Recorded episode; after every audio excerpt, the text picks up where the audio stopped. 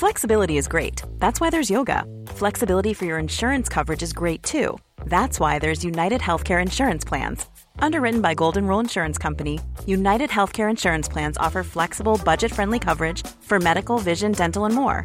One of these plans may be right for you if you're, say, between jobs, coming off your parents' plan, turning a side hustle into a full hustle, or even missed open enrollment. Want more flexibility? Find out more about United Healthcare Insurance Plans at uh1.com. Oui, allô C'est vous le qui arrêtez pas de m'appeler sur mon portable, là? Et que c'est quoi ton film d'horreur préféré? Et que je vais venir te découper le cul? Non mais ça va, oh? La dernière fois que j'étais harcelé comme ça, c'était par Bruno du compte CPF. Alors arrêtez maintenant, j'en ai plein le fionneau et j'ai un podcast à faire. Vous êtes dans Le seul avis qui compte et... Je sais pas si je vous l'ai déjà dit, mais je peux pas blairer mon esthéticienne. Ce qui est problématique parce qu'elle est la seule à pouvoir me faire passer d'Emmanuel Chin à Penelope Cruz. Alors pourquoi je la déteste? Bah déjà parce qu'elle dit jamais bonjour et moi j'aime les gens polis. Ensuite parce qu'elle me propose toujours de m'épiler le menton alors que je suis venue pour les sourcils. Et quand je lui dis que j'en ai pas besoin, elle me répond toujours euh, Vous êtes sûr hein? Du coup, après, j'ai l'impression d'être une femme à barbe, alors que je croyais juste être une femme à mono-sourcil. Ce qui crée un complexe chez moi que j'avais pas avant, bref, bref, vous avez compris. Donc, cette dame, j'aimerais bien qu'elle se cantonne à ce que je lui ai demandé, faire de mon crin facial un envol de libellule, et c'est tout. Eh ben, voyez, c'est pareil avec le cinéma. Si je vais voir un slasher, c'est pour aller voir un slasher. Pas pour me faire entendre dire que je ferais mieux de regarder un film conceptuel et social biélorusse sur un coude qui fait une dépression nerveuse. Pourtant, quand je suis allée voir Scream mardi matin, j'ai entendu en sortant tout un tas de critiques du type "Moi, je sais pas, je trouvais ça mainstream quoi, ça raconte pas grand-chose de notre société actuelle en fait." Mais Michel, tu vas voir Scream, tu t'attendais à quoi? Scream, c'est un slasher, ça veut dire qu'il y a un gars masqué qui va venir éventrer, éviscérer, égorger, ou s'il est de bonne humeur, vraiment, simplement poignarder des ados. Alors, c'est pas fin, ça ne dénonce ni le réchauffement climatique, ni le traitement réservé aux migrants par les gouvernements, ça n'est ni suresthétisé, ni naturaliste, et c'est surtout pas en noir et blanc. C'est simplement Scream, un divertissement grand public devant lequel on sursaute en gloussant. Et c'est très bien comme ça. Je trouve ça regrettable cette tendance à vouloir absolument confronter les sous-genres de l'horreur euh, entre eux pour n'en élire finalement qu'un qui vaille vraiment le coup, comme si seuls les films estampillés intello méritaient notre attention. C'est une vision archi-élitiste du cinéma et c'est justement ce que dénonce Scream dans son développement en blaguant sur son identité propre, c'est-à-dire euh, le nouvel opus d'une saga dégueulasse et drôle qui ne se regarde pas le nombril. En dépit de la mode, passionnante au demeurant, hein, de l'elevated horror, ce genre qu'on traduira en français par horreur à message, dont font partie les Hérédités, Midsommar, Babadook, The Witch, It Follows, The Lighthouse et autres graves, je pense qu'il est important de conserver des formes d'horreur plus populaires et de ne pas les dénigrer sous peine de tomber dans un snobisme mortifère et un poil classiste. Alors, comprenez-moi bien, j'adore Jordan Peele, j'adore Ari Aster, j'adore Jennifer Kent, Robert Eggers et Julia Ducournau, dont le travail est non seulement visuellement splendide, mais aussi dénonciateur des grandes tares de nos sociétés modernes. Mais il n'y a pas que l'elevated horror dans la vie.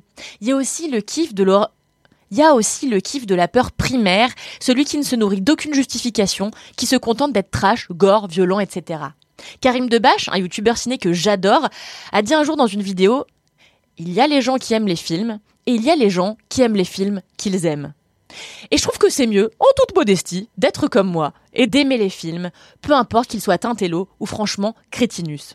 Alors faisons un peu l'apologie de Scream pour réparer les injustices commises par les crotal snobs qui répandent leur venin sur Twitter. Scream, qui pourrait être appelé euh, Scream 5, parce qu'il est le cinquième opus de la franchise, mais qui s'appelle finalement simplement Scream, comme s'il était un objet culturel à lui seul, indépendant des films d'avant, et d'après ses personnages eux-mêmes, un requel, une sorte de fusion entre reboot et sequel. Alors ça se passe à Woodboro, comme d'habitude, où Tara, une jeune femme qui adore le film Mr. Babadook, reçoit un coup de fil mystérieux d'un type à la voix chelou. Moi, j'aurais raccroché, craignant que ce soit encore ma mère ou pire, un agent de l'URSSAF, mais Tara, qui est plus polie que moi et qui a manifestement payé son dernier trimestre, reste au téléphone et joue à un jeu morbide que lui impose son interlocuteur. Ensuite, un gars masqué rentre chez elle et la poignarde violemment. Mais par un miracle, comme il n'en existe que dans les films d'horreur, Tara survit. Sa sœur et sa bande sont alors la cible de crimes horribles perpétrés par Ghostface. Une chose est sûre, le meurtrier fait partie de la bande. Alors la question que tout le monde se pose du coup c'est qui est ce trou du cul? La meuf fan de films d'horreur? Son frère? La copine gothique? Le petit copain? Le flic? Personne ne sait. Ou alors ce pitch, vous en serez rendu compte, est à peu près le même que dans tous les autres de la saga. Sauf que ce volet a un petit quelque chose en plus. Il est archi méta et rend un véritable hommage à la culture horror geek.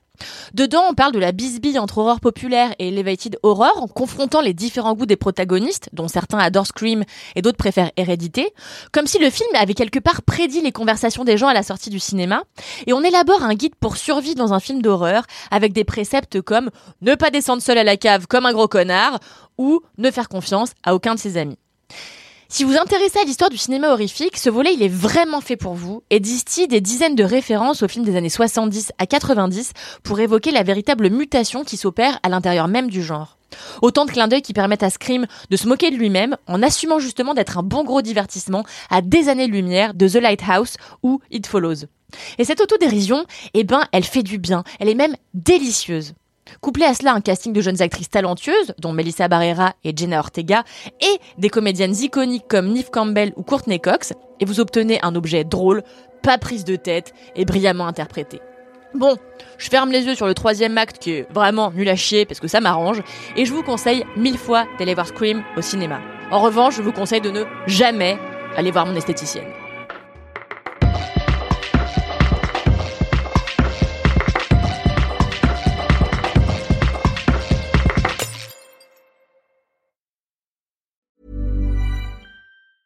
Normally, being a little extra can be a bit much, but when it comes to healthcare, it pays to be extra.